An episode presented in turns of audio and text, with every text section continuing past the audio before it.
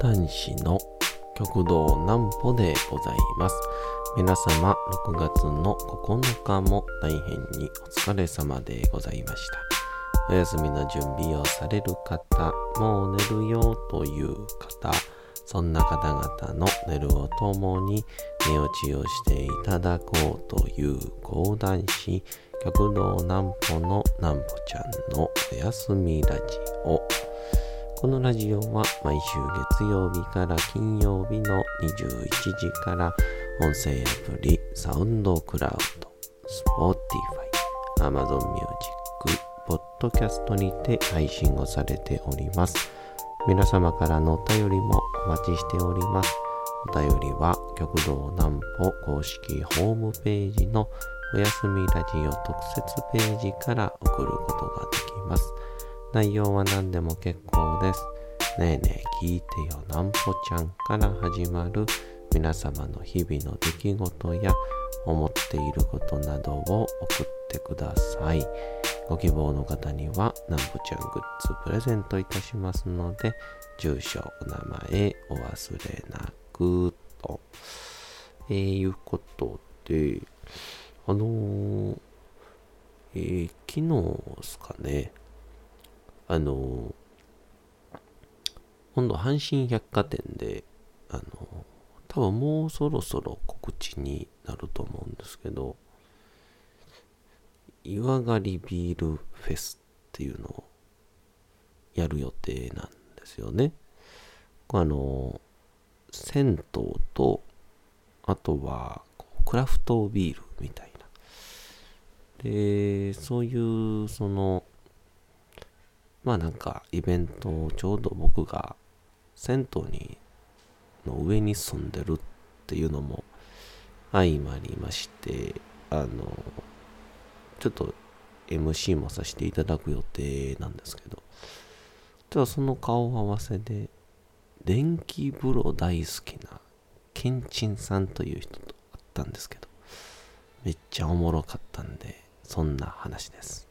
なんぽちゃんの明日は何の日？さて、明日が6月の10日でございます。えー、まあ、6月も着々と進んでいますけど、皆さんね、もう今年も半分やで、みたいなことそろそろ言い出すでしょうからね。えー、多分ね。行きましょう。時の記念日。時、タイムですね。日本書紀の中で、671年6月の10日のページに、牢獄を新しき台に置く。初めてそう時初めて早漏時を打つ証拠を動かすとあり天智天皇が近江大津宮で水時計を使って計測し太鼓によって時刻を知らせていたことが伺えこれが時計に関する日本最古の記録とされていることにちなんで東京天文台と生活改善同盟会が6月10日に記念日を制定しています。この牢獄というのがいくつかの容器の中に水を流れ入れまたは流れ出るようにして各容器の水面の高さの変化で時を測る水時計のこと。この時の記念日には時間をきちんと守り生活改善合理化を図ろうとの思いも込められています。もう最近あのちょっとやりがちなんですけどね。あのなんて言うんでしょうね。こういろんな予定があって、あの昔先輩に言われたことがあって、えー30分1時間の遅刻は寝坊またこう電車の遅れ、まあ、この寝坊とか時間の勘違いとかはこう逆に30分1時間やったらしゃあないと。逆に1分5分の遅れが一番相手を軽視してるから本当に良くないっていう話をしていて僕結構それやりがちやなぁと思ってその当時、まあ、今でもちょっとやっちゃうことあるよなぁみたいな。ほんでこの前何だったっけな？サイバーエージェントの社長さんかな。最近ねそういう社長さんとかの YouTube 多いんで見てると社会人として一番初めに何をすべきですかとか営業マンとして何をすべきですかみたいなこと言ってた時にこの分から3分5分。っていうこの遅刻をしない。っていう。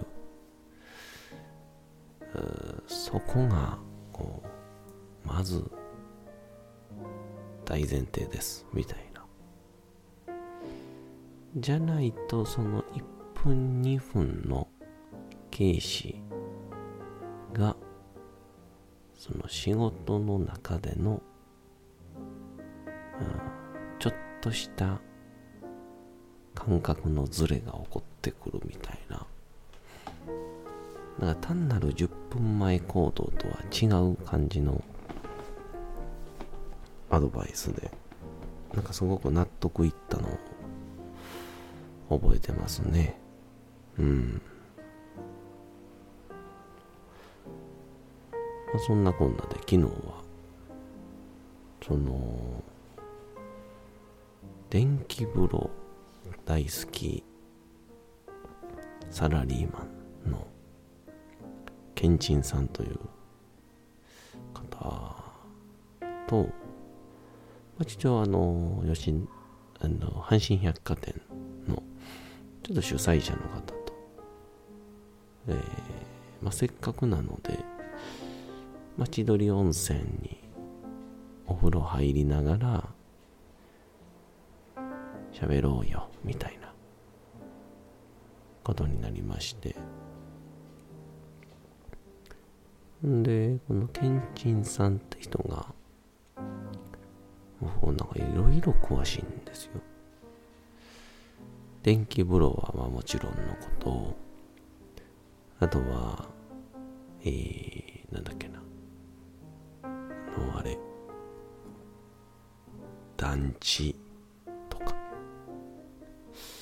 団地ね。あのなんとか団地みたいな。大きいマンションマンションみたいながずらっと並んでる。団地とか。なんかそれも話し始めたら止まらないらしいんですけど。で言うてたその電気風呂っていうのがその日本において世界においてこの電気風呂っていうものが置いてあるっていうのがこれ日本だけらしいんですね。海外ではこの電気風呂みたいなものはちゃんちゃんと保険適用になっていて、まあ、言ったらちゃんとした治療らしいんですよ。でもこの日本のこの電気風呂ってもうほぼほぼ構造とか内容も一緒なんですけどそれがいわば普通の風呂屋に置いていること自体が、えー、普通やったらありえないということらしくて。そもそも電気風呂の塩源って何ですかみたいな。ってなった時に江戸時代まで遡るらしくて。あの平賀源内っていうねあの土曜の牛っていうあのうなぎをね7月に食いますけど。れもともとあのうなぎの旬って10月とかなんですけど7月にどうしても売れないから土曜のうなぎっていうその時期にうなぎを食は食えば1年間夏場健康でいられますよっていうのを言うことによってっていうまあ現代でいうコンサルみたいなことをした人物で有名ですけど。平賀源内が長崎にこう電気がそういう機械が入ってきた時にそれをこう壊れたエレキテルっていうその電気をねビリビリってさせるエレキテルを、壊れたやつを持ってきてでそれを単なる電気のものではなく治療器として持ってきたんだと。でその治療器を、えー、水の中に入れてっていう風に改良をして電気風呂を作った。でそれがこう瞬く間に広まっていくとともに当時幕末なので、えー、ガス言ったら明治に一気に海外からガス灯が入ってきてでもそれよりもやっぱり電気だ電気だっていうことでどんどん後押しをされていろんなところにその電気治療器みたいなものが広まり始めたらしいんですよ。でもそれを途中で、えー、やっぱりこれは庶民に広まらない方がいいみたいな。まあ歴史ってそんなもんなんでしょうけど。電気治療器はダメ。戒厳令が引かれるんですよ。んでその引かれてでもそれが偶然東京だけにしか引かれなかったのでの愛知兵庫っていう風に西日本の銭湯には電気風呂が出た戦前の頃からの形で残っていると。みたいなこの歴史の話をですね、えー、風呂場でしてくれたんですけどもう話が盛り上がりすぎたというかけんちんさんが盛り上がりすぎてゆでだこになったので、えー、今度は、常温の状態で聞きたいです。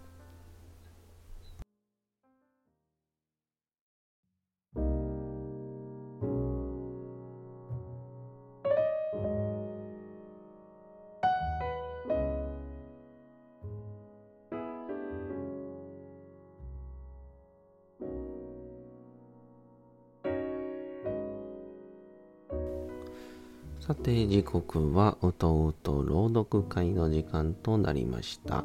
皆様小さい頃眠れなかった時にお父さんお母さんおじいちゃんおばあちゃん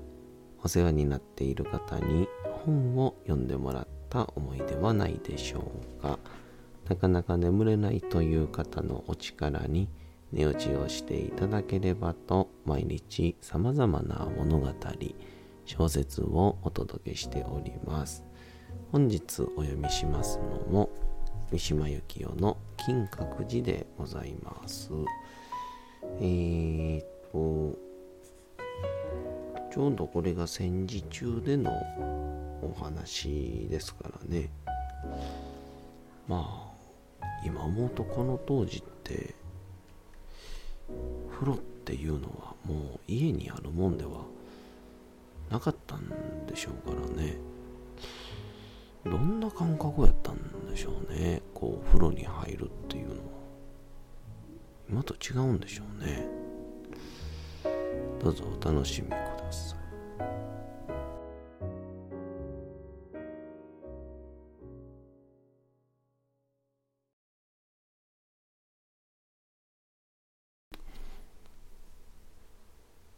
金閣寺三島由紀夫。数ヶ月ぶりに見る金閣は晩夏の光の中に静かである。私は特度の折に反られたばかりの青々とした頭をしていた。空気が頭にぴったりと張り付いているようなその感覚。それは自分の頭の中で考えていることが薄い敏感な傷つきやすい皮膚一枚で外界の物事と接しているといった妙に危険な感覚だ。そういう頭で金閣を見上げると、金閣は私の目からばかりでなく、頭からも染み入ってくるように思われる。その頭が日照りに応じて熱く、夕風に応じてたちまち涼しいように。金閣よ、やっとあなたのそばへ来て住むようになったよと、私はほうきの手を休めて心につぶやくことがあった。今すぐでなくてもいいから、いつかは私に親しみを示し、私にあなたの秘密を打ち明けてくれ。あなたの美しさは、もう少しのところではっきり見えそうでいて、まだ見えぬ。私の心象の金閣よりも、本物の方がはっきり美しく見えるようにしてくれ。またもし、あなたが地上で比べるものがないほど美しいなら、なぜそれが美しいのか、なぜ美しくあらねばならないのかを語ってくれ。その夏の金閣は、次々と秘宝が届いてくる戦争の暗い状態を餌にして、一層生き生きと輝いているように見えた。6月にはすでに米軍がサイパンに上陸をし、連合軍はノルマン人の脳を畜していた。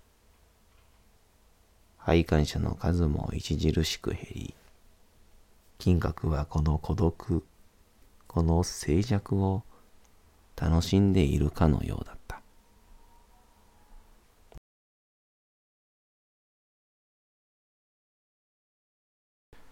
さて、本日もお送りしてきました、なんぽちゃんのおやすみラジオ。というわけでございまして、6月の9日も大変にお疲れ様でございました。明日も皆さん、街のどこかでともどもに頑張って夜にまたお会いをいたしましょう。なんぽちゃんのおやすみラジオでございました。それでは皆さんおやすみなさい。すやすやすやーん。